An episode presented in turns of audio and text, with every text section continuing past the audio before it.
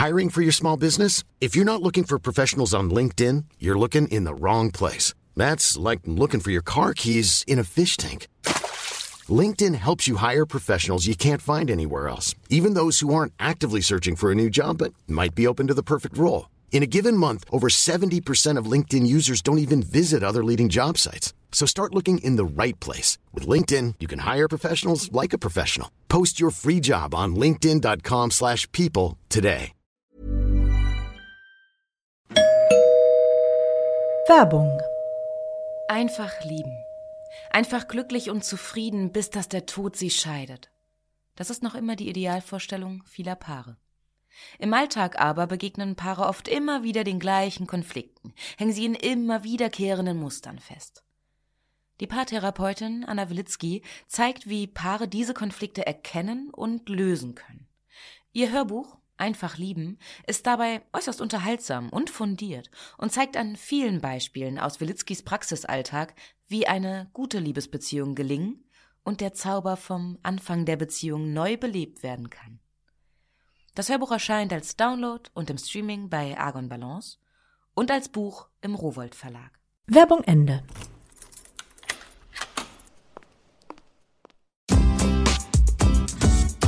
Wir müssen reden, Frau Doktor. Sprechstunde mit Jael Adler. Wir haben sehr viel ältere Patienten. Ich liebe ältere Patienten. Ich finde äh, die alten Damen und Herren mit ihrer langen Lebensgeschichte, die so viel zu erzählen haben. Ich genieße es, wenn sie so erzählen aus früheren Zeiten, aus ihrer eigenen Jugend. Das ist ja eine Zeit, die wir noch nicht erlebt haben und wo es auch gar nicht mehr so viele Menschen gibt, die darüber berichten können.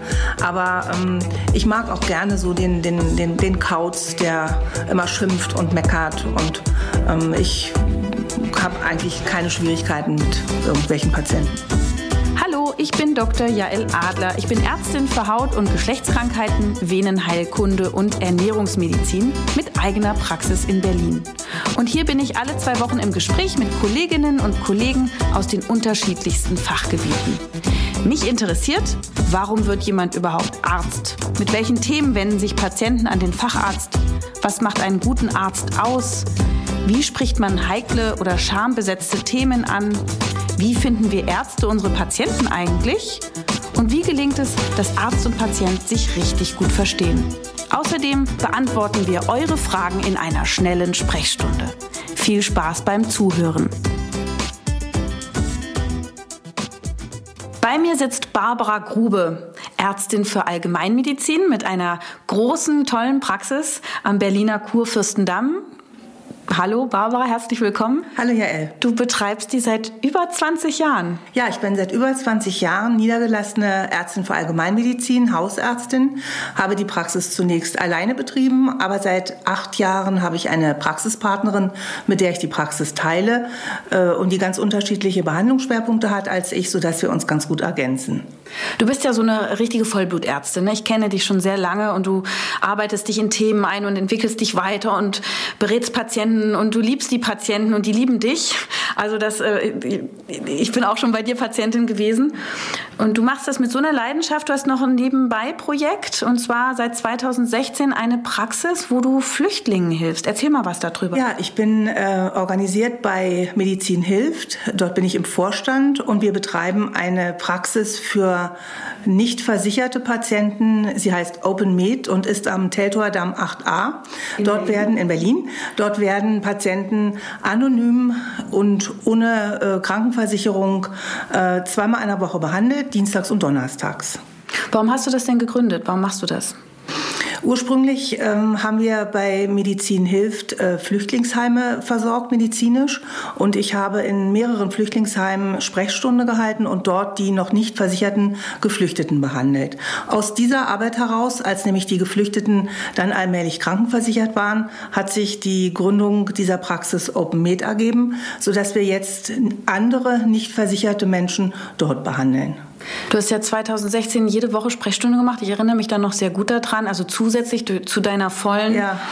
Kassenpraxis, also voll durchgepowert. Jetzt hast du Kollegen. Wie habt ihr die denn zusammengetrommelt? Wir haben über ähm, Zeitungsannoncen geworben und haben versucht, andere ehrenamtliche Ärzte dort zu motivieren, zu arbeiten. Ich habe jeden einzelnen, am Anfang jeden einzelnen dieser Ärzte dort persönlich eingearbeitet. Inzwischen sind wir so ein großes Team, dass natürlich auch andere Ärzte an der Einarbeitung beschäftigt sind. Und wir ähm, treffen uns regelmäßig, gehen auch zur Supervision und versuchen, das Erlebte zu reflektieren. Was, äh, warum geht man denn zur Supervision? Warum macht ihr ehrenamtlich tätigen Ärzte das? Wir treffen uns zusammen mit einer Supervisorin, die eine Psychotherapeutin ist, um die Dinge, die uns die geflüchteten oder die nicht versicherten Patienten ähm, erzählen, zu verarbeiten. Und äh, diese Supervisorin hilft uns einerseits diese Verarbeitungsleistung äh, zu machen, aber andererseits auch Probleme, die wir möglicherweise untereinander in der Kommunikation oder in der ähm, ähm, Verhaltensweise miteinander haben, zu bewältigen. Was erlebt ihr denn da, wenn ihr die Geflüchteten oder auch die Patienten aus sozialen Brennpunkten bei euch habt? Was seht ihr da? Du meinst jetzt was für Krankheiten? Was für Krankheiten, was für Erlebnisse? Du hast gesagt, ihr müsst das verarbeiten. Was, was geht euch da so nah? In letzter Zeit haben wir sehr viel Schwangere betreut, die ähm, zum Beispiel insulinpflichtig waren und oder sind und ähm, ihre Insulin also Diabetes haben, also Diabetes haben und die ihre Insulinmengen falsch eingenommen haben. Darum waren die Kinder oder sind die Kinder stark übergewichtig. Ich hatte zuletzt eine Schwangere in der 36. Woche mit einem Kind, das wog über sechs Kilo. Ähm, solche Sachen. Wir sind normal wäre wie viel Kilo in der normal, äh, normal wären unter drei Kilo. Mhm. Wir sind alle Mütter und können uns in etwa vorstellen, was das für die Schwangere bedeutet. Ähm, wir erleben oft äh, nicht versicherte Menschen, die Hautkrankheiten haben, wie zum Beispiel Krätze, äh, welches, welche durch Milben übertragen wird, welche alternde Hautwunden haben, die durch mangelnde Körperhygiene entstanden sind. Wir haben ähm, Patienten mit Verletzungen durch Prügeleien, durch Schusswunden, durch Stichwunden, ähm, die wir versorgen müssen. All das geht uns natürlich irgendwie an die Nieren. Mhm. Und all das müssen wir für uns selber verarbeiten, aber am besten natürlich im Team. Was haben denn geflüchtete Leute erlebt? Was erzählen die oder was bekommt ihr mit? Geflüchtete Menschen erzählen häufig von den Qualen auf ihrer Flucht, dass sie tagelang ähm, laufen mussten. Dadurch haben sie wundgescheuerte Füße, teilweise vereiterte Blasen an den Füßen. Sie haben wenig gegessen. Sie sind verfolgt worden, äh, teilweise auch mit Waffen. Ähm, sie sind Frauen berichten von Belästigungen durch Männern, teilweise auch von Vergewaltigungen. Ähm, sie berichten davon, dass sie auf der Flucht ihre Kinder verloren haben. Ähm, all das geht uns ganz furchtbar nahe und ähm, äh, das müssen wir auch als Helfende verarbeiten. Und wie könnt ihr helfen? Also gibt es nur Pflaster und Verband oder was, was tut ihr sonst? Das ist ja wahrscheinlich auch schwierig mit der Sprache manchmal, ne? Wir haben für fast alle Sprachen äh, Dolmetscher. Manchmal nicht äh, zeitgleich den Dolmetscher und den Patienten in der Praxis, aber wir versuchen das so gut wie es geht zu organisieren. Ähm, die Sprachbarriere ist unser geringstes Problem. Viel schlimmer ist es, wenn Menschen äh, keine Unterkünfte haben und äh, da können wir auch nur sehr schwer helfen.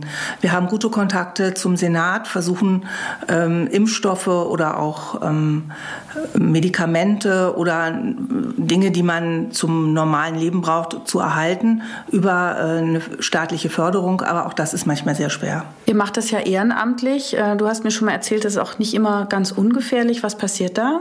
Wir haben äh, unsere Praxis, unsere Open Med Praxis am Tätor Damm mit sehr viel Alarmanlagen äh, ausgestattet. Es gibt an jedem Schreibtisch einen Alarmknopf und ähm, es gibt auch eine gesicherte Tür. Das heißt, wir fühlen, wir fühlen uns sicher. Wir sind noch nie angegriffen worden. Du hattest ja von Gewalt erzählt. Was, was meintest du damit? Ähm, mit, äh, mit Gewalt meinte ich eigentlich verbale Gewalt. Also wenn ich einem Patienten, der unser System noch nicht kennt, ähm, eine Leistung verweigere, dann muss ich damit rechnen, dass der mich anschreit oder dass er mir möglicherweise auch so nahe rückt, dass es mir körperlich unangenehm ist.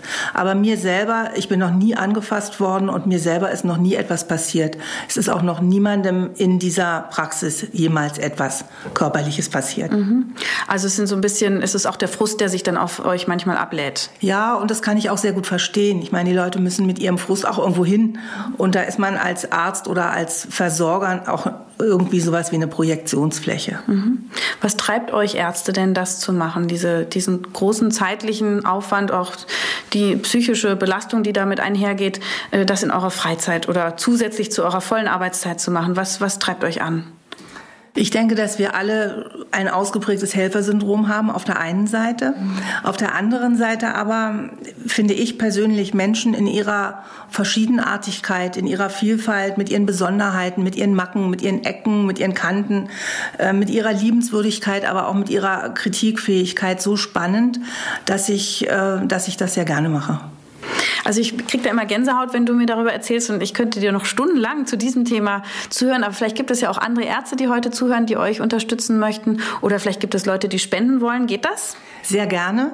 Spenden. Äh, ähm, wir haben unsere Kontonummer auf der äh, Website von Medizin hilft und Ärzte, die bei uns mitarbeiten wollen, ähm, auf der Medizin hilft Webseite steht die Hotline-Telefonnummer von OpenMed.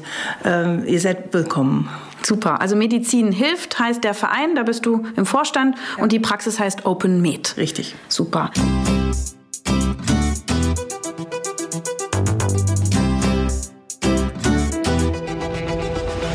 In deiner Praxis, in der normalen Kassenpraxis, wo du Kassenpatienten und Privatpatienten gemischt siehst, was sind denn da so die häufigsten Diagnosen? Warum kommen die Leute zu dir? Wir sehen sehr häufig Herz-Kreislauf-Erkrankungen und stellen jeden Tag mindestens bei, würde ich mal sagen, 30 Patienten den Blutdruck ein. Mit Medikamenten? Ähm, es geht häufig nicht anders. Wenn ich, äh, es gibt ganz wenig andere Möglichkeiten, die kurzfristig helfen. Natürlich empfiehlt man den Patienten Sport und Gewichtsoptimierung und gesunde Ernährungsweise, aber meistens ist die Sofortmaßnahme dann schon eher die Tablette.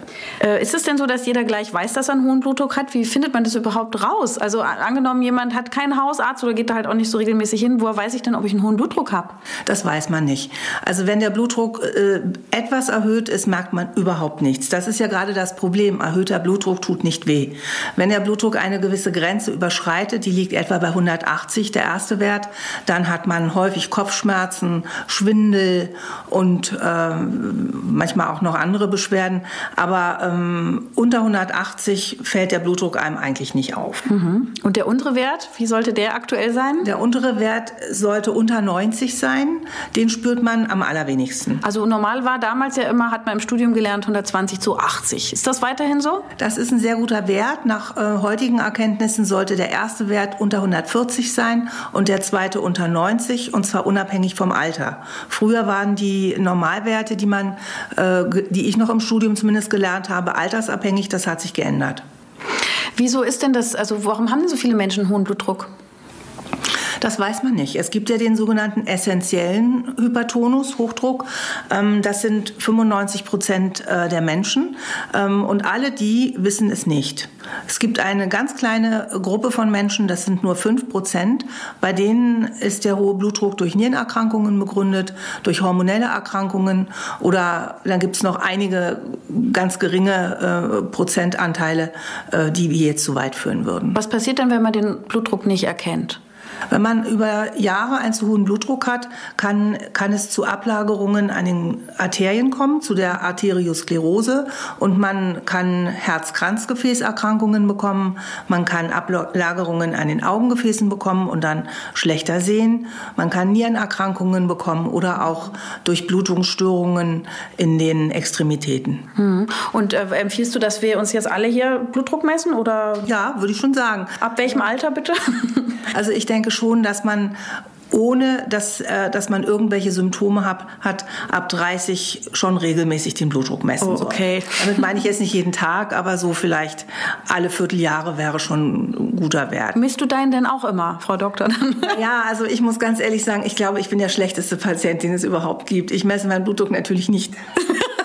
Ja, das ist so typisch Arzt, ne? Ja. Man gibt immer gute Empfehlungen an seine Patienten und selber ist man sein schlechtester Patient. Ja, ich muss manchmal, während ich einen Patienten berate, über mich selber schmunzeln. Wenn ich dem dann erzähle, dass er dies und jenes nicht mehr essen darf oder nicht mehr machen darf und dann gehe ich nach Hause und ziehe mir die Pizza rein, ja. dann denke ich auch irgendwie, hm. Na, wir haben ja alle unsere menschlichen Schwächen auch, oder? Ja, ich denke, das macht uns Menschen auch aus. Aber rauchen tust du ja nicht. Na, um Himmels Willen, nein, das nicht. Nee, das nicht. Es gibt ja auch Ärzte, die rauchen wie ein Schlot und empfehlen ihren Patienten, naja, kannst du auch lassen. Ja, aber wenn ich ganz ehrlich bin, ich rauche nicht aus gesundheitlichen Gründen nicht, sondern weil ich einfach den Geschmack widerlich finde. Wie ist denn das ähm, mit der Psyche und dem Stress? Macht das wirklich einen hohen Blutdruck? Also ich bin ja auch manchmal im Stress und denke mir so, oh Gott, ist das jetzt ungesund für meine Gefäße? Wie schätzt du das ein? Ich denke, dass es momentan äh, den Blutdruck erhöhen wird. Wichtig ist, ähm, dass man nach diesem ganzen Stress auch äh, eine Entspannungsphase einlegt, viel Sport treibt. Also du hast mit Sicherheit mit deiner sportlichen, deinem sportlichen Engagement keinen erhöhten Blutdruck. Ach. Aber äh, äh, machen aber, hier gleiche Sprechstunde zu zweit. Super. Ja. Ich bin ein Hypochonder, ich muss das jetzt hören. Das ist gut, dass du das sagst. Okay. Das heißt, was macht denn der Sport mit dem Blutdruck? Also da wird doch auch erstmal hochgepusht. Er wird hochgepusht, aber er erweitert die Blutgefäße.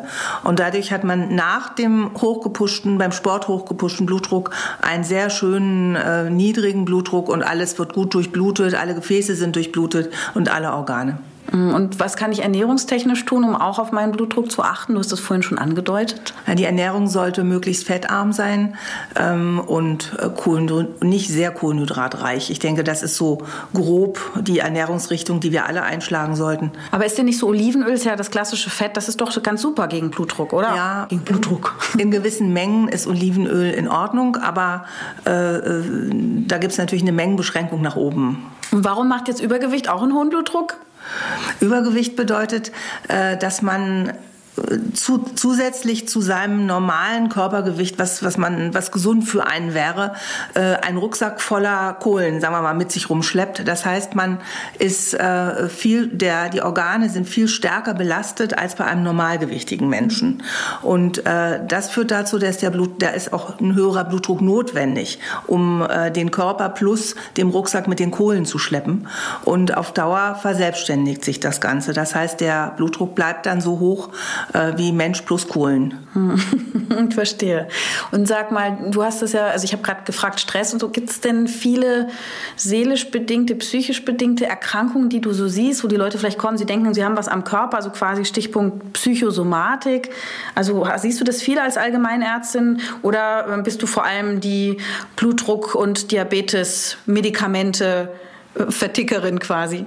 Nein, gar nicht. Also ich denke, die Hälfte der Sprechstunde äh, ist frequentiert durch Patienten mit psychischen oder psychosomatischen Erkrankungen. Sie die suchen, Hälfte? Ja, in etwa die Hälfte. Ähm, diese Patienten suchen ihren Hausarzt oder in diesem Falle mich auf, äh, weil sie Vertrauen zu mir haben und mir nicht nur ihren Blutdruck anvertrauen, sondern ihre Sorgen und ähm, ihre, ihre Lebensprobleme.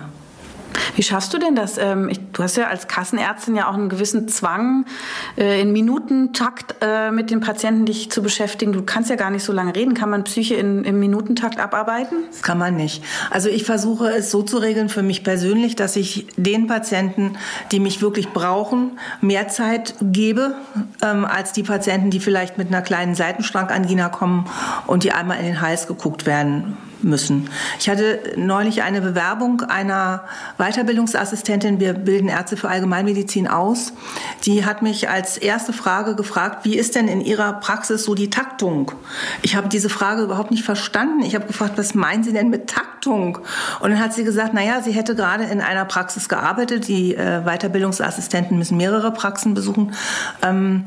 Und dort hätte man ihr gesagt, sie hätte genau zehn Minuten Zeit für einen Patienten. Und wenn sie das nicht geschafft hat, dann hat sie regelmäßig von dem Praxisinhaber Ärger bekommen. Und dann habe ich zu ihr gesagt, nee, also das kommt bei uns überhaupt nicht in Frage. Bei uns kriegt jeder Patient die Zeit, die er auch braucht. Natürlich in gewissen Grenzen. Aber Menschen, die äh, ein größeres Problem haben oder größere Sorgen oder vielleicht mehrere Sorgen, die kann man nicht in zehn Minuten behandeln.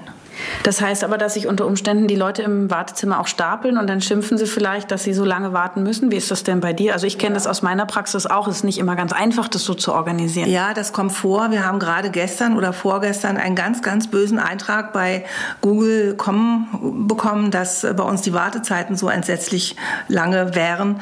Ähm, das ist nicht immer so, aber ähm, an diesem Tag ganz offensichtlich war ein Patient ganz, ganz böse und hat dann auch ganz wütend die Praxis verlassen. Aber ehrlich gesagt, wenn er mal ein ganz großes Problem hat, hätten wir auch für diesen Patienten sehr viel Zeit. Ich finde das schön, wie du das sagst und es berührt mich auch sehr. Ich finde es, also ich bin ganz ergriffen von dem, wie du das erzählst. Ähm, Gerade heute hatte ich wieder Patienten in meiner Sprechstunde, die sehr geweint haben oder verbittert waren über die Erfahrungen, die sie mit Arztkollegen hatten. Wie würdest du denn deine Kollegen so pauschal charakterisieren? Kann man das überhaupt? Also du hast gesagt, du hast die einen, die sind, haben ein Helfersyndrom. Das kann man, glaube ich, nicht. Ich denke, es gibt viele richtig gute Ärzte, wobei ich würde einen guten Arzt nicht unbedingt nach seinem Fachwissen definieren, weil wir lernen letztendlich im Studium alle dasselbe. Ich würde einen guten Arzt eher äh, danach definieren, wie einfühlsam er auf seine Patienten eingeht und wie ganzheitlich er den Patienten sieht und letztendlich auch untersucht und behandelt.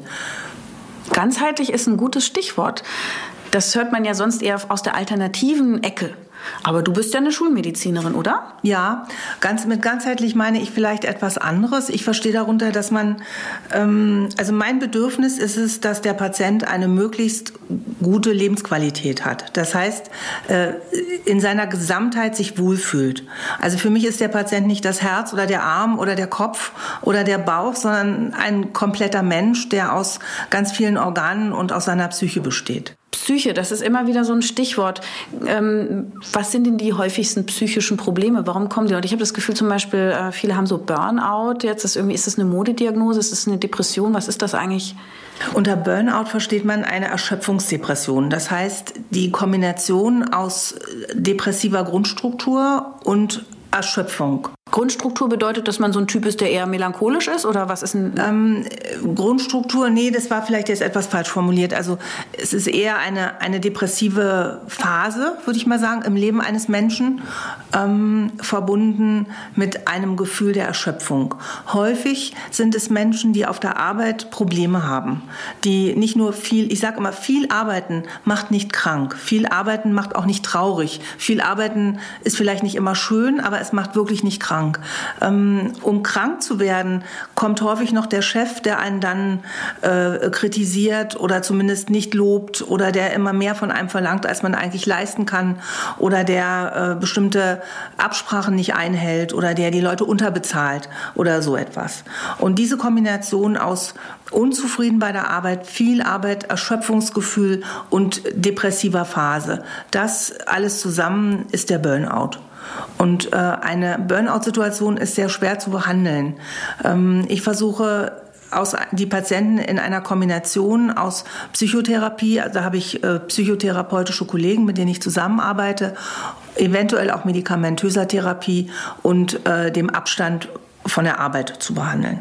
Und was ist dein privates Rezept für dich? Du bist eine richtige Vielarbeiterin und du hast auch viele Anforderungen, denen du gerecht werden musst. Ich habe neuerdings diesen Begriff Work-Life-Balance irgendwie.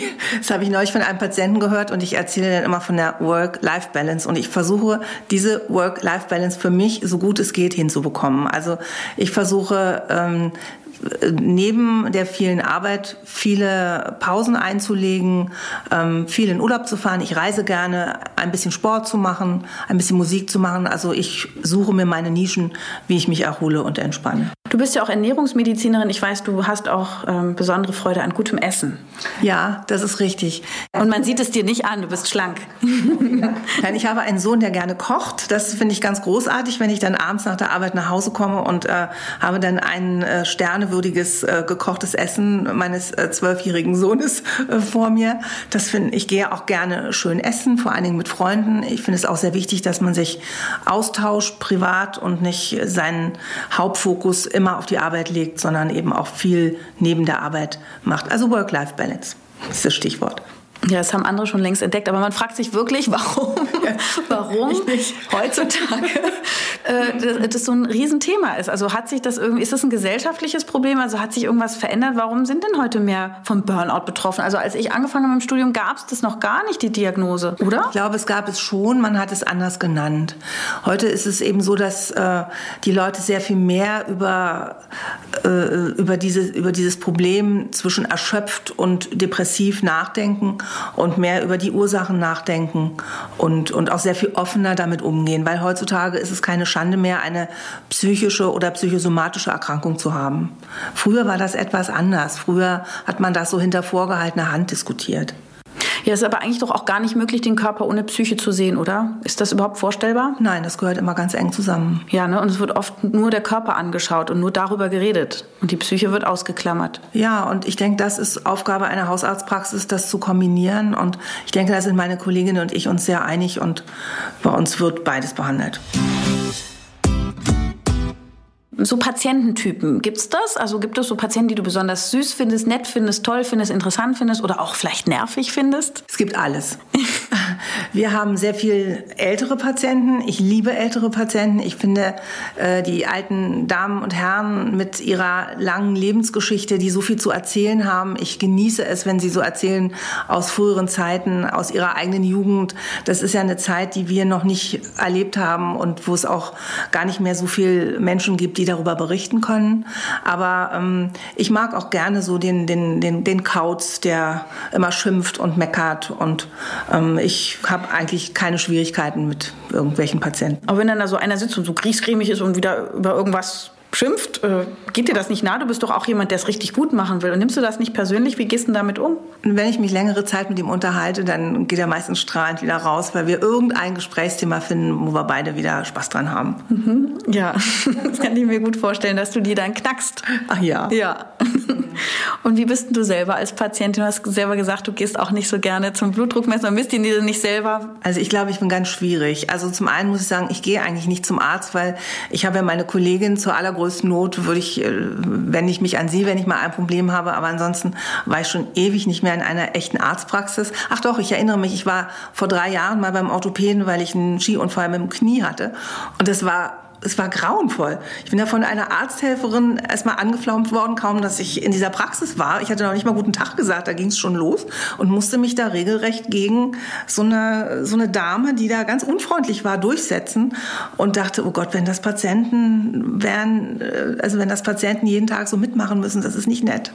Also ich wünsche mir eine Praxis mit einer harmonischen Atmosphäre, wo Patienten menschenwürdig und ähm, ja, respektvoll behandelt werden. Das ist ja ein wichtiger wichtiger Punkt. Wie schaffst du das, deine Mitarbeiterin da immer zu motivieren oder geht da auch mal was schief so zwischenmenschlich? Ich denke schon, dass da auch mal was schief geht, aber bei uns wird sehr offen kommuniziert. Also wenn Patienten mir berichten, Schwester sowieso wäre nicht freundlich gewesen, dann rede ich anschließend in einem Zweiergespräch mit dieser Schwester und dann stellt sich die Situation häufig ganz anders dar. Wir schulen unsere Mitarbeiter, was ähm, Kommunikation angeht, was den Ton, den man vielleicht auch in kritischen Situationen haben sollte, angeht. Und ich bemerke ganz oft, also ich kann in meinem Arbeitszimmer hören, was draußen an der Annahme so passiert. Ich habe oft das Gefühl, dass meine Mitarbeiter wirklich nette, freundliche, harmoniebedürftige Menschen sind. Und als du damals beim Orthopäden warst, hast du das dem Kollegen gesagt? Weißt du überhaupt, was da abgeht? Also ganz ehrlich gesagt, ich habe das nicht getan. Also ich ärgere mich heute noch darüber. Und ich werde, wenn ich den irgendwann mal, der geht in den gleichen Fitnessclub wie ich und manchmal sehe ich ihn da, wenn ich ihn da mal sehe, werde ich irgendwann noch mal mit ihm darüber sprechen. Was denkst du, macht das mit den Menschen, mit den Patienten, wenn die so abgebrezelt werden und schroff empfangen werden? Es schreckt sie ab, es macht sie klein, sie finden sich unwichtig, unwürdig, gedemütigt zum Teil und ähm, genau das will man ja nicht. Man will ja einen selbstbewussten, äh, fröhlichen, ähm, aufgeschlossenen Patienten haben. Einen Partner. Ja, mhm. genau. Mhm. Und was würdest du sagen, was macht einen guten Arzt dann aus und was vielleicht auch einen schlechten?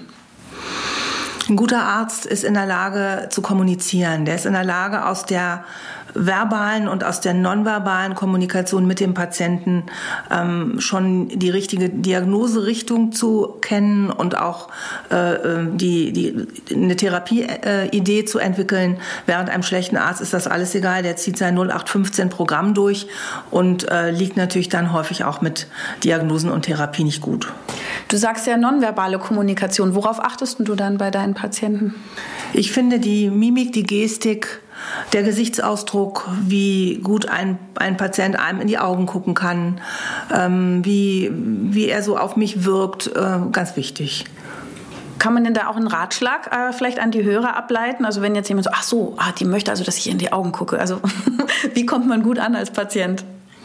Wichtig ist, dass man so ehrlich wie möglich und so offen wie möglich kommuniziert, weil dann kann der Arzt am ehesten die richtigen Schlüsse ziehen.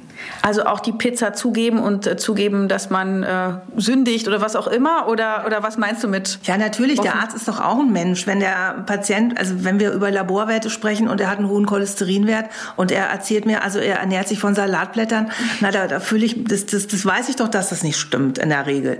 Und ähm, da bin ich doch erfreut, wenn er mir sagt, Mensch, ich habe gestern die Pizza gegessen und zwei Gläser Rotwein getrunken und hinterher noch ein Tiramisu gegessen. Dann weiß ich doch wenigstens, äh, er ist ehrlich zu mir und wir können auf einer ganz ehrlichen, äh, gleichberechtigten Ebene kommunizieren. Kannst du den Menschen dazu motivieren? Also wie machst du das, dass du jemanden öffnest?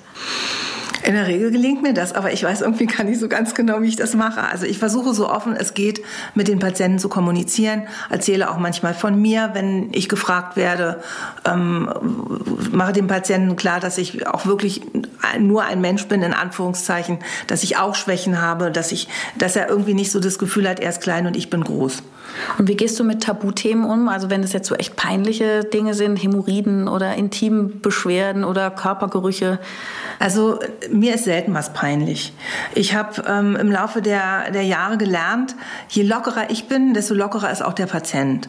Und selbst wenn mal irgendetwas so bei mir so einen gewissen Grenzbereich erreicht, dann versuche ich mich so ein bisschen in den Schultern zu lockern und, und dann eben auch verbal locker zu sein und dann ähm, gelingt mir die Kommunikation in der Regel. Erinnerst du dich an irgendeine Begebenheit, eine nette, skurrile, lustige oder auch bewegende Geschichte mit einem Patienten? Ich habe sehr viel erlebt mit Patienten. Schönes, Schlimmes, Ekliges, nicht so Nettes. Aber ich bin ganz ehrlich, ich möchte darüber eigentlich nicht sprechen. Ja, okay, alles klar.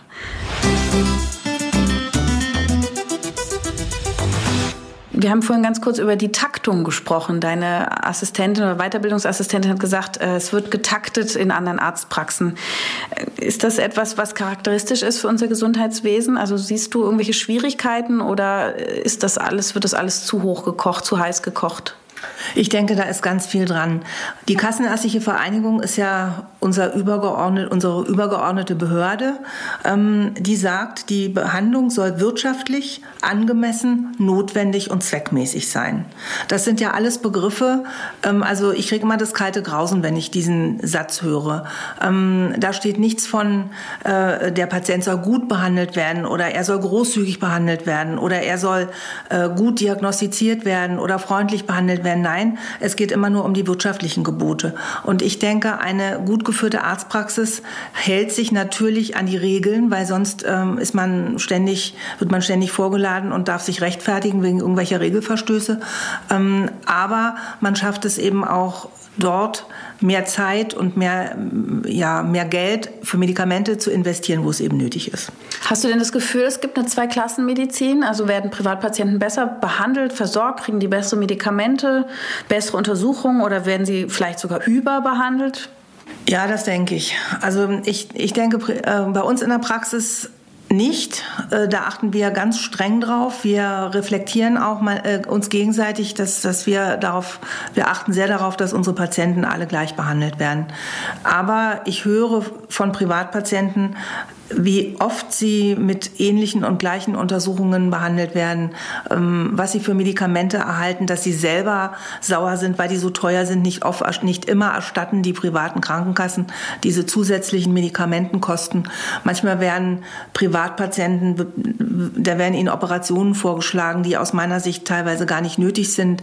Gott sei Dank kommen sie dann und holen sich eine zweite Meinung oder lassen sich vom Hausarzt oder vielleicht auch noch von einem anderen Facharzt beraten. Doch ich denke, wir haben eine Zweiklassenmedizin.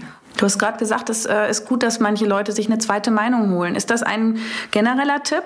Ja, das finde ich ganz wichtig. Bei großen Operationen oder wenn das Bauchgefühl sagt, ich weiß nicht oder ich bin unsicher, ähm, würde ich den Patienten ganz, ganz dringend raten, holt euch eine zweite Meinung ein bei einem fachlich versierten Arzt. Und wie findet man den? Das ist schwierig, entweder durch Empfehlung über ähm, Gleichgesinnte, in den Selbsthilfegruppen zum Beispiel. Man kann auch mal den Hausarzt fragen, der hat auch den einen oder anderen Tipp. Also man darf es eigentlich nicht, aber äh, gut, wenn es ein Patient ist, der sehr am Herzen liegt, der ein, eine zweite Meinung braucht, dann wird man ihm da schon auch Adressen nennen. Ja, oder man geht nach, man geht ganz deutlich nach seinem Bauchgefühl. Das ist auf jeden Fall nicht verkehrt. Was hältst du denn von diesem Hausarztmodell, dass also jeder erstmal zum Hausarzt muss und der Hausarzt dann der Lotse ist und die Patienten zur jeweiligen Facharztrichtung, was weiß ich, Augenarzt, Hautarzt, äh, Magen-Darm-Doktor schickt? Ist das gut oder hält es auf? Hat es auch Probleme? Es kommt ein bisschen darauf an, zu welchem äh, Facharzt oder um welche Untersuchung es sich handelt. Patienten sind heute ziemlich aufgeklärt durch das Internet und auch durch das, was sie lesen und auch durch Gespräche mit ähm, Gleichgesinnten. Die wissen schon relativ gut, was sie wollen. Und wenn selbst bei einem Hausarztmodell würden die Patienten dann kommen mit einer Liste, ich möchte die Überweisung und jene und solche und solche. Und dann würde man als Hausarzt sich nicht hinsetzen und sagen, nein, das bekommen sie nicht. Weil erstens ähm, finde ich das in, für das Arzt-Patienten-Verhältnis falsch und zum anderen ist der Patient ja mündig. Wenn der gerne zum Hals-Nasen-Ohrenarzt und zum ähm, Urologen und zum Gynäkologen und zum Hautarzt und zum, was weiß ich, was noch für ein Arzt gehen möchte, dann soll er das tun. Wenn du jetzt die Möglichkeit hättest, die Politik zu erreichen, was würdest du denn am liebsten so für Wünsche äußern? Ich würde Gesprächszeiten mit Patienten den Ärzten etwas besser bezahlen, in der Hoffnung, dass alle Ärzte äh, dann den Patienten auch mehr Kommunikation anbieten würden. Was kriegen Sie denn aktuell für ein Gespräch? Im Moment ist es so, dass äh, für äh, eine pro Versicherungskarte eine sogenannte Ordinationsgebühr bezahlt wird.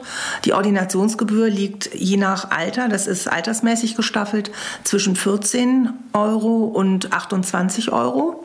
Und das ist sozusagen die Basispauschale, die ein Arzt für einen Kassenpatienten pro Quartal bekommt. Dann gibt es noch einige wenige zusätzliche Beträge, zum Beispiel für Impfungen, äh, für ähm, Langzeit-EKGs oder für Sonderuntersuchungen, die außerhalb und zusätzlich bezahlt werden. Und was ist, wenn der Patient innerhalb dieses Quartals dann nochmal kommen will oder nochmal, weil er die Beschwerden immer noch nicht los hat? Das Problem ist, dass die weiteren Behandlungen äh, tatsächlich nicht mehr bezahlt werden. Ähm, in einer großen Praxis ähm, ist es betriebswirtschaftlich eine Art Mischkalkulation. Das heißt, es kommen einige Patienten äh, einmal im Quartal und es kommen viele Patienten fünf, sechsmal im Quartal. Und ähm, wir achten auf diese Dinge nicht. Bei uns kommen die Patienten, wenn sie sich krank fühlen und wenn sie den Arzt brauchen und die Einkommen, die, also die, die Gehälter, die wir dafür bekommen, die mischen sich. Und für uns ist das in Ordnung. Und warum wird dann so oft gesagt, das reicht nicht und man muss auch, äh, man geht oft umsonst arbeiten als Arzt oder man muss auch viel zurückzahlen? Das sind ja alles Dinge, die immer wieder diskutiert werden, im Raume stehen. Ist das so? Ich denke, für kleine Praxen ist es so, dass die, äh, wenn die wenig Patienten haben, bekommen sie ja wenig diese Ordinationspauschale, also diese, diese Pauschale pro Versicherungskarte. Und dann äh, wird es schwierig, wenn die Patienten dann mehrmals im Quartal kommen. Ähm, zurückzahlen, ich musste schon sehr viel zurückzahlen. Ähm, früher war es so, dass äh, man einen, einen bestimmten Betrag zur Verfügung hatte, den man aber vorher nicht wusste oder den zumindest ich nicht wusste, für zum Beispiel Heilmittel. Heilmittel. Ähm, das sind Krankengymnastik, Massagen, Logopädie, ähm, Physiotherapie. Wenn man diesen Betrag im Jahr überschritten hat, ähm, musste man verordnet, also man hat es zu vielen Patienten quasi verordnet? Ja, dann musste man einen Anteil dieses Betrags zurückzahlen. Genauso verhielt es sich mit Medikamenten, dass man äh, einen Betrag zur Verfügung bekommt pro Jahr und wenn man die Verordnung für diesen Betrag überschritten hat, dann musste man diesen Betrag anteilig zurückzahlen. Die Dinge haben sich ein bisschen gewandelt. Ähm, ich habe jetzt in den letzten Jahren nichts mehr zurückzahlen müssen. Mhm. Aber wie sich das genau gesetzlich verhält, das weiß ich gar nicht. Also es ist kompliziert auf jeden Fall und undurchsichtig. Also ja. wäre das vielleicht auch ein Wunsch, den man äußert, dass es transparenter wird, vielleicht nicht nur für die Ärzte, sondern auch für die Patienten, dass sie wissen, was kriegt der Arzt eigentlich für das, was äh, er da an Leistung erbringt und ich glaube, das wäre, das wäre wünschenswert, weil äh, Patienten haben da, glaube ich, gar kein Gefühl für, weil sie werden nicht informiert. Ne, die Kassen, die Privatpatienten kriegen ja eine Rechnung und dann fragen die auch, was ist denn jetzt hier die 70 und warum habe ich denn jetzt hier die drei, äh, ne, das sind ja Ziffern, die die Leistung kodieren und es gibt dann so und so viel Geld. Und ich denke, so ein Kassenpatient, der das ja alles nicht weiß, hat, macht sich vielleicht keine Vorstellung. Ja, der kann das nicht wissen. Also selbst wir wissen es ja häufig auch gar nicht. Also selbst für die Ärzte ist dieses System nicht besonders transparent. Du hast schon das Internet und die informierten Patienten erwähnt. Wie findest du denn den lieben Kollegen Dr. Google? Ich habe nichts gegen ihn. Ich finde das teilweise ganz spannend. Manchmal kommen Patienten und legen mir dann irgendwie ein Zentimeter hohe äh, ausgedruckte Papierstapel auf den Schreibtisch und sagen, hier lesen Sie mal, das habe ich alles. Und ich muss dann immer lachen und dann sage ich immer, wissen Sie, ich möchte gerne, dass wir das Papier jetzt erstmal beiseite legen und Sie schildern mir jetzt erstmal Ihre Symptome. Das liegt mir mehr und da kann ich Ihnen viel weiterhelfen, als wenn ich jetzt hier irgendwie diese ganzen Papierstapel ähm, abarbeite. Und ähm, na, dann legt der Patient Patient los. Meistens hat er dann auch ganz viele Beschwerden, weil es ist ja auch ganz viel Papier. Und dann sortieren wir das und dann arbeiten wir das nach und nach ab. Und der Papierstapel ist dann in der Regel auch vergessen. Und in einer Sitzung oder sagst du dann, oh, jetzt sind die 10, 15, 20 Minuten zu Ende, wollen wir das nochmal ein andermal fortsetzen oder nimmst du dir dann auch mal 30, 40 Minuten? Es kommt so ein bisschen drauf an. Also wenn das jetzt alles ganz akute, ganz, ganz furchtbar schlimme Krankheiten sind und es nicht so sehr viel Zeit hat, dann mache ich das auch manchmal in einem Rutsch. Aber wenn ich es vermeiden kann, dann versuche ich das zu gliedern in, in, in Themenkomplexe. Und äh, dann bestelle ich den Patienten zur Behandlung des zweiten Themenkomplexes nochmal ein. Ist das auch ein Tipp, den man seinen Patienten geben kann? Äh, haben Sie eine Liste und sagen Sie dem Arzt, ey, ich habe mehrere Themen heute, ich hätte fünf Themen? Oder sollen die nach und nach damit rausrücken? Also ich glaube, es ist sicher besser, nicht mit so einer endlos langen Liste zu kommen, weil das schreckt den Arzt ab und das bringt den Arzt schon in, also dann atmet man schon ein bisschen schneller, weil man weiß, es sitzen irgendwie 30 Leute draußen und dann kommt jemand und hat eine Liste, da stehen endlos Positionen drauf. Das äh, führt zu, sagen wir mal, Unbehagen. Und man möchte ja seinem Arzt auch kein Unbehagen bereiten.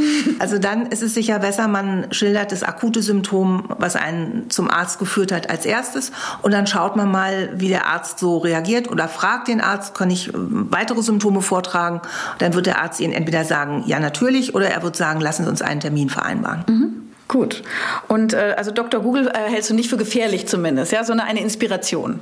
Für mich ist es eher eine Herausforderung, würde ich sagen.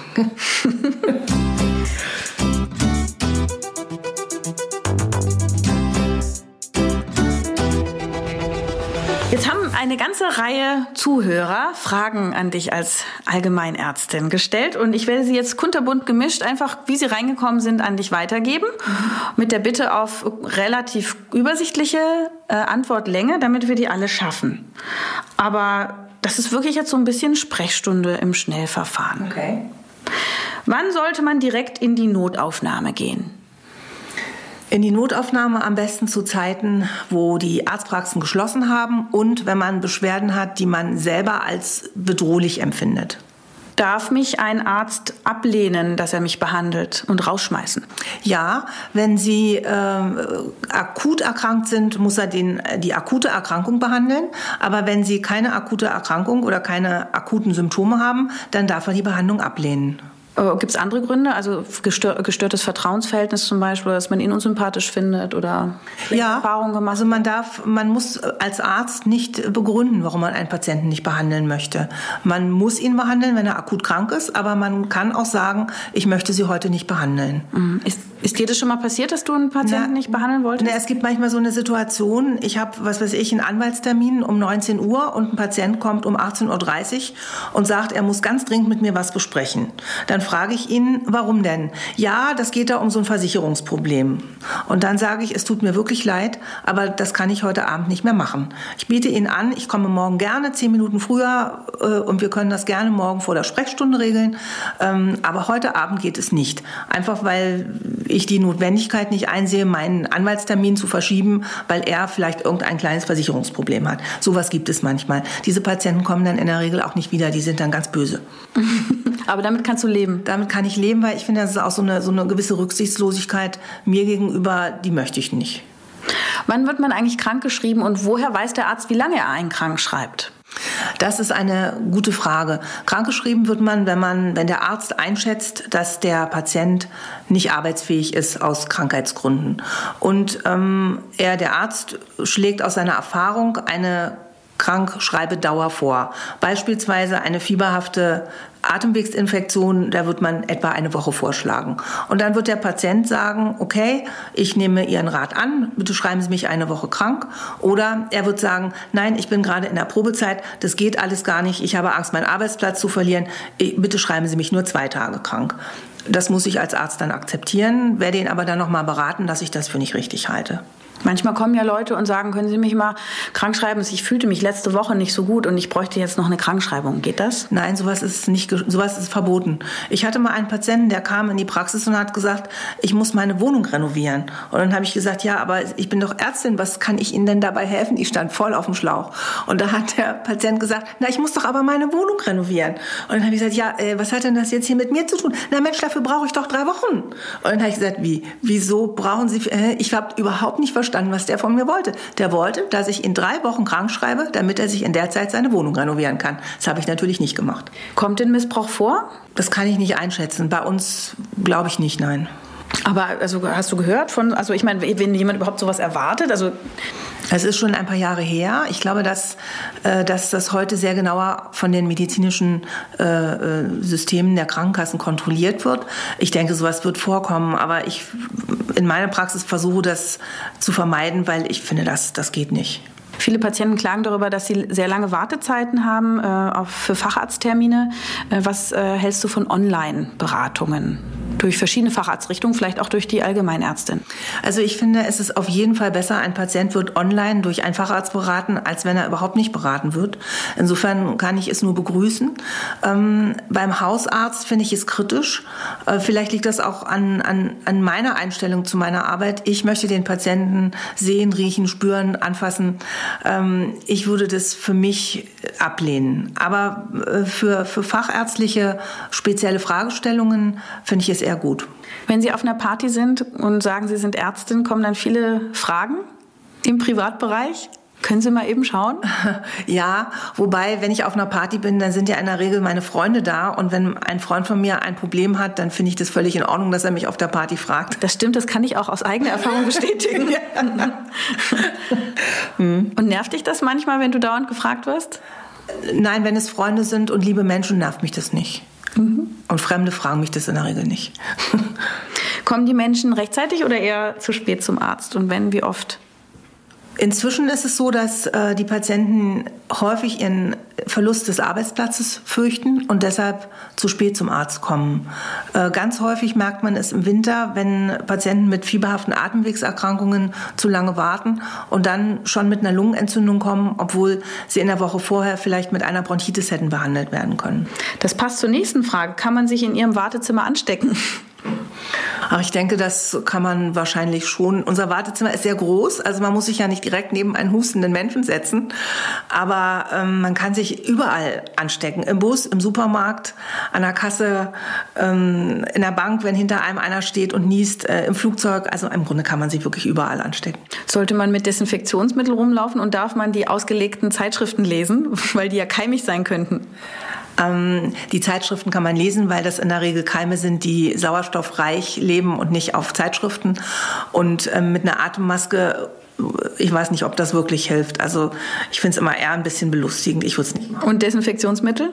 Desinfektionsmittel macht schon Sinn, weil viel äh, Infekte werden ja über Türklinken und Händedruck und Berührungen ähm, übertragen. Das, wenn jemand wirklich ängstlich ist, dann sollte er eine kleine Flasche Desinfektionsmittel bei sich führen. Haben Sie eigentlich Angst, sich mal anzustecken und ist Ihnen das schon mal passiert, zum Beispiel mit Tuberkulose oder anderen Infektionen? Ich habe überhaupt keine Angst. Das, äh, ich bin völlig unerschrocken und ich habe in der letzten Zeit mehrere Tuberkulosepatienten gehabt im Rahmen der Versorgung der Geflüchteten und ähm, ich bin mir hundertprozentig sicher, ich, ich bekomme diese Krankheit nicht. Mein Immunsystem ist stark und geschult über Jahre und ich rede mir das so lange ein, bis es wirklich so ist. und auch andere Kollegen, die äh, so im Infektionskontakt sind, äh, kennen Sie da Beispiele? Ist das erhöht? Kommt das oft vor oder nicht? Also ich habe noch nicht von Kollegen gehört, die sich mit äh, äh schwerwiegenden Krankheiten angesteckt haben. Also ist mir nicht bekannt. Jemand fragt, wie gehen Sie mit der Flut an neuen Medikamenten um, die ständig auf den Markt kommen? Und wie schätzen Sie die Risiken ein? Eine Flut von neuen Medikamenten, finde ich, ist etwas ähm, forsch formuliert. Es kommen immer wieder, es gibt immer wieder neue Medikamente. Diejenigen, äh, die Medikamente, die für meinen Fachbereich wichtig sind, ähm, die setze ich erst ein, wenn ich auf Fortbildungen war, auf mehreren Fortbildungen war, auf denen diese Medikamente erklärt wurden, äh, wo die Nebenwirkungen beschrieben worden sind, wo vielleicht auch Patienten vorgestellt worden sind, die diese Medikamente schon eingenommen haben. Erst dann setze ich die ein. Wir kriegen ja oft, das sage ich, das ist jetzt meine Frage, wir kriegen ja oft auch ähm, zugeschickt, wenn jetzt ein Medikament, das bewährt ist, plötzlich doch wegen schwerer Nebenwirkungen, die man jetzt erst entdeckt hat, äh, wieder vom Markt genommen wird oder wo es eine Warnung gibt. Es gibt es immer mal wieder. Also das, äh, das versuche ich dann äh, bei den Patienten abzusetzen mhm. und äh, rede mit dem Patienten. Sage ihnen einfach, es ist ein Medikament, was lange Jahre ähm, als sehr vorteilhaftes Medikament für ihre Krankheit äh, beworben wurde. Inzwischen weiß man, dass es andere, bessere gibt und wir stellen die Medikation jetzt um. Mhm. Und bilden Sie sich fort?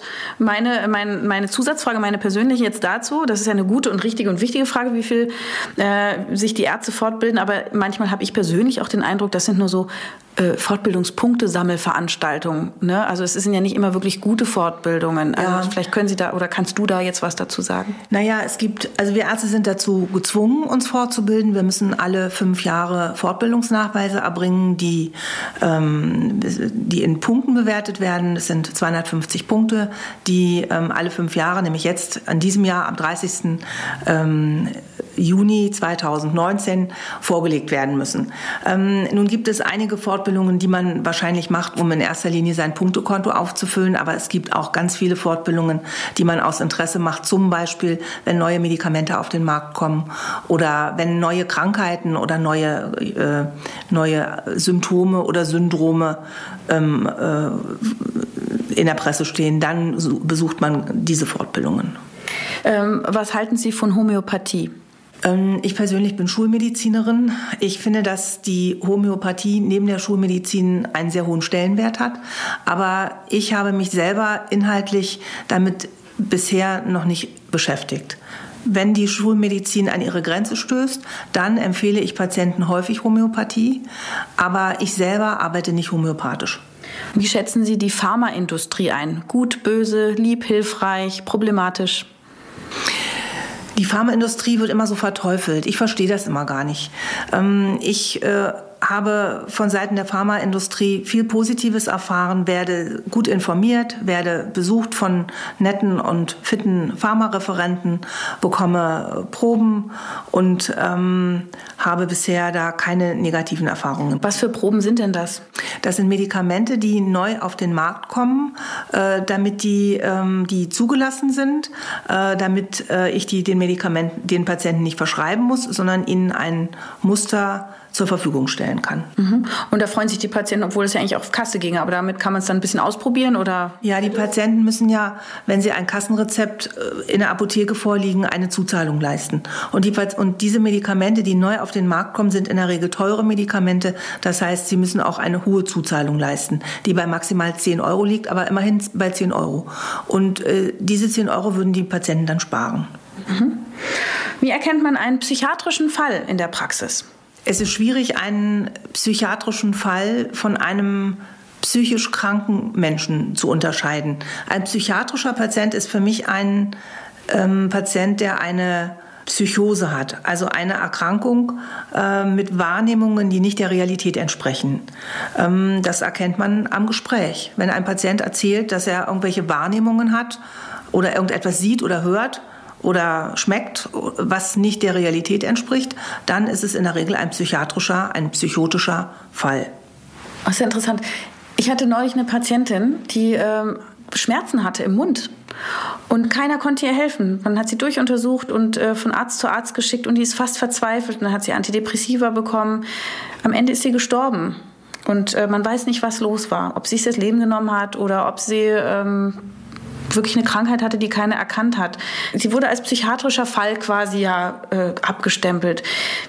Welche Verantwortung haben wir Ärzte da?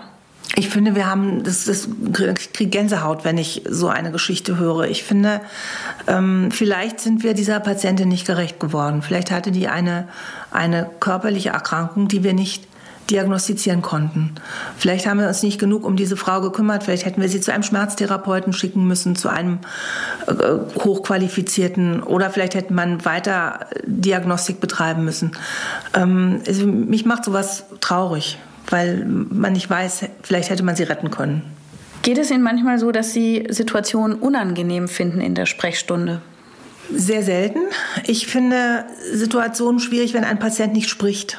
Also wenn ähm, ich merke, jemand hat ein großes Problem und er vor mir sitzt und erwartet, dass ich dieses Problem erkenne, aber selber nicht erzählen kann, sondern immer nur mit Ja und Nein und weiß ich nicht und vielleicht und dauernd auf die Uhr guckt und das sind so Sachen, die, die finde ich sehr, sehr anstrengend, aber natürlich ist es auch herausfordernd.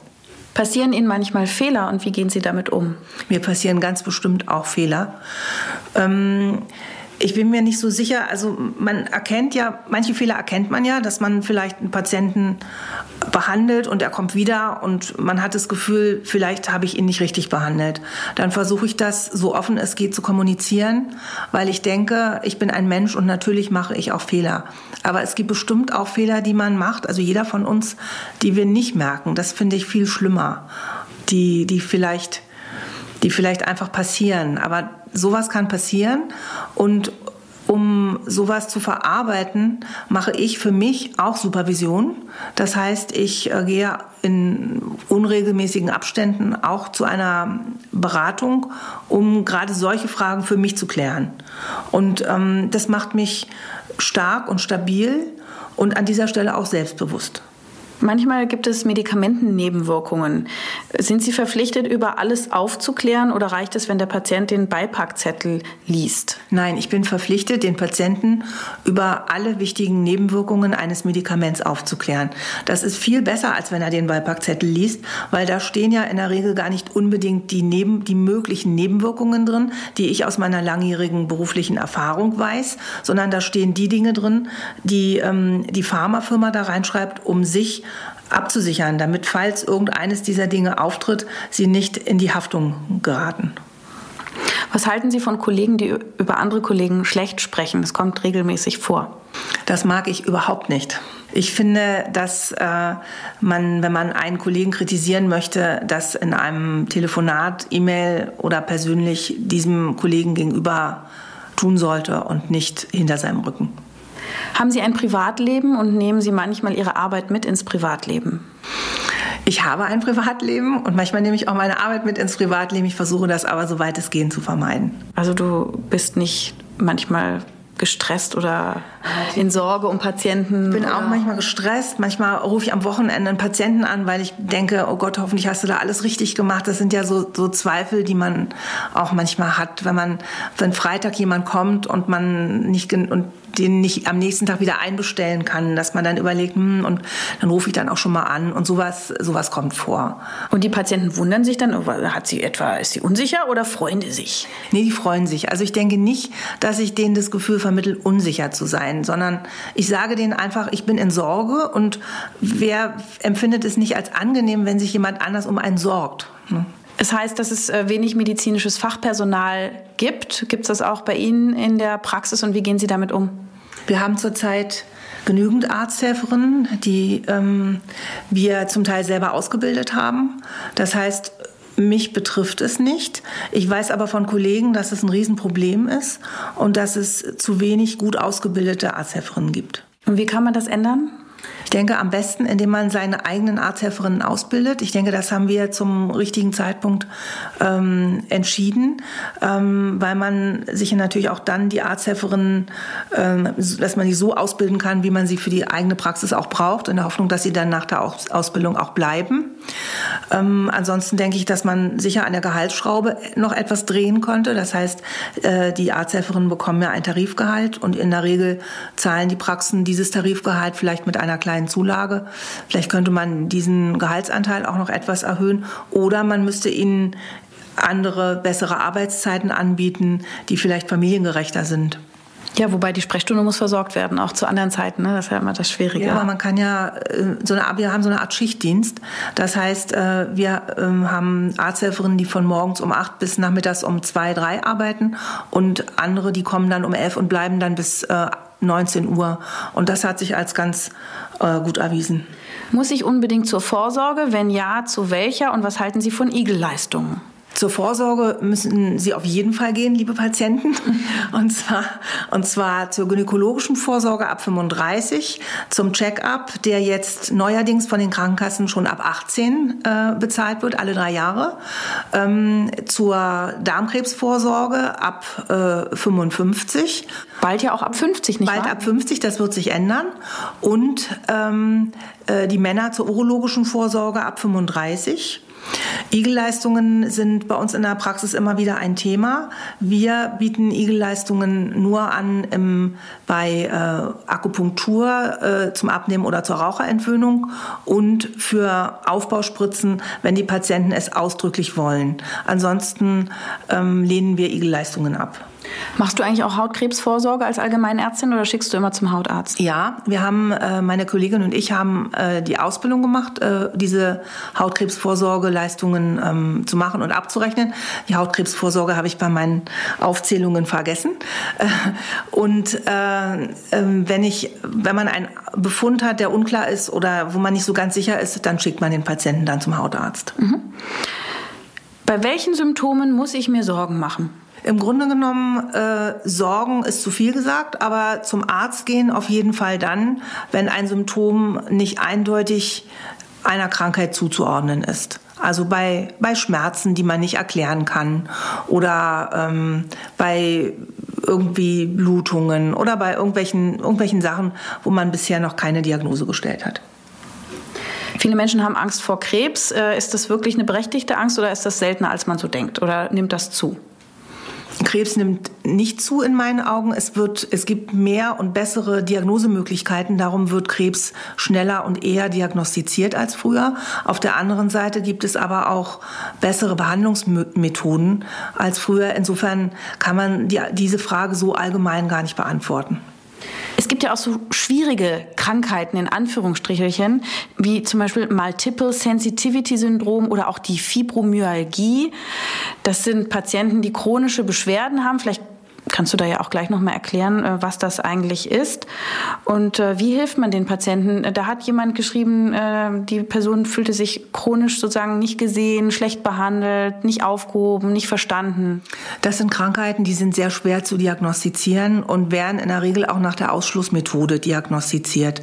Das Multiple Sensitivity Syndrome ist eine chronische Multisystemerkrankung mit Unverträglichkeiten von vielfältigen flüchtigen Chemikalien, zum Beispiel von Duftstoffen, Zigaretten, Rauch, Lösungsmitteln und Abgasen und bedingt eine erhöhte Infektanfälligkeit. Diese Krankheit ist extrem schwer zu diagnostizieren. Häufig werden die Patienten, die diese Krankheit haben, gar nicht so richtig ernst genommen. Ähm, es gibt dafür auch noch gar keine ICD-10-Kodierung. Das sind die Kodierungen, nach denen wir die Krankheiten für die Abrechnung ähm, bezeichnen müssen, sondern das zählt noch als äh, multiple Allergien. Mhm. Ähm, aber ich denke, in der Richtung wird sich äh, die Medizin weiterentwickeln. Ähm, die Fibromyalgie ist eine Erkrankung, die mit Schmerzen im Gewebe verbunden ist. Ähm, die Patienten rennen in der Regel von Arzt zu Arzt, zum Rheumatologen, zum Internisten, zum Schmerztherapeuten und finden keine Hilfe und werden ganz häufig in die psychosomatische Schublade gepackt, obwohl das eine ernstzunehmende Systemerkrankung des Gewebes ist. Aber auch da ist die Medizin ähm, weiterentwickelt ähm, und die Krankheit ist, äh, wird jetzt als eine Krankheit ähm, gezählt, die zum rheumatischen Formenkreis gehört. Was rätst du also solchen verzweifelten Patienten, die irgendwie von einem zum anderen geschickt werden und nicht weiterkommen? Was können die tun? Im Grunde genommen einen Arzt suchen, dem sie vertrauen, der die richtigen Fäden zieht, der einfach, der einfach weiß, wie man mit solchen Patienten umgeht und wie man denen helfen kann. Zum Abschluss, liebe Barbara, was sind die wichtigsten medizinisch-gesundheitlichen Tipps, die du den Hörern geben kannst? Sucht euch einen Arzt eures Vertrauens, vertraut dem ehrlich und offen eure Sorgen, Probleme und Symptome an, geht regelmäßig zu den Vorsorgeuntersuchungen, ähm, akzeptiert, wenn ihr krank seid, lasst euch krank schreiben, bleibt zu Hause und ähm, versucht eure Life Work oder Work-Life-Balance möglichst aufrechtzuerhalten. Ein super Schlusswort. Vielen Dank, Barbara Grube, Ärztin aus Leidenschaft. Vielen Dank. Das war Wir müssen reden, Frau Doktor. Ein Podcast von Argon Lab und der Verlagsgruppe Drömer Knauer. Wir würden uns sehr freuen, wenn ihr den Podcast kostenlos abonniert, weiterempfehlt und ihn in der Podcast-App eurer Wahl bewertet. Am liebsten natürlich mit 5 Sternen. Wir haben auch noch andere Podcasts. Die findet ihr unter podcast.argon-verlag.de und überall da, wo es Podcasts gibt. Und in der nächsten Folge hört ihr hier. Was ist deine Lieblingspizza? Ähm, ja, mit ganz viel Gemüsesorten drauf, so Zwiebeln und Champignons mhm. und äh, scharfen Peperoni. Genau, und du wirst ja wahrscheinlich jetzt nicht irgendwie bei jedem Pizzabesuch eine neue Pizza ausprobieren, oder? Also das ist doch schon eher, Nö. es wird immer was Gemüsiges in irgendeiner ja, Art und Weise genau. sein. Ja. und beim Sex ist es nämlich so, dass auf einmal die Leute denken, man muss total experimentierfreudig sein. Und man muss in irgendeiner Art und Weise nochmal sagen, ja, und jetzt müssen wir die Stellung noch und das Sexspielzeug noch und so weiter und so weiter, weil man irgendwie das Gefühl hat, nee, es muss immer höher schneller weiter. Mhm. Und dann denke ich, also ich, bei mir ist es Pizza Fungi. Ja. Und, und, und ich stehe total auf Pizza Fungi. Ja, und es kann sein, dass ich mal was anderes ausprobiere, aber ich dann auch wieder zu, zu Pizza Fungi gehe. Bis dahin.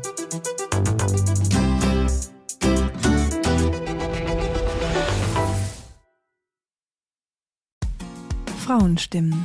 Klagen, lachen, klüger werden. Ich bin Ildiko von Kürti, ich bin Buchautorin und Journalistin und in meinem Podcast spreche ich alle zwei Wochen mit lebensklugen und mutigen Frauen über das Loslassen und das Aufbrechen, das Verlieren, das Suchen und das Finden. Ich bin stolz darauf, wie viele wunderbare Frauen bereits bei mir zu Gast waren. Unter ihnen Stefanie Stahl, Maria Furtwängler, Annika Decker oder Gerburg Jahnke. Und ich freue mich auf alle, die noch kommen. Ihr könnt Frauenstimmen überall dort hören, wo es Podcasts gibt. Herzlich und hoffentlich auf bald. Eure Ildiko.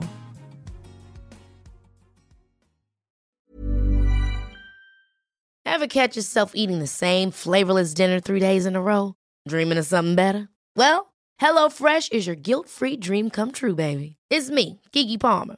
Let's wake up those taste buds with hot, juicy pecan-crusted chicken or garlic butter shrimp scampi. Mm. Hello Fresh. Stop dreaming of all the delicious possibilities and dig in at HelloFresh.com. Let's get this dinner party started.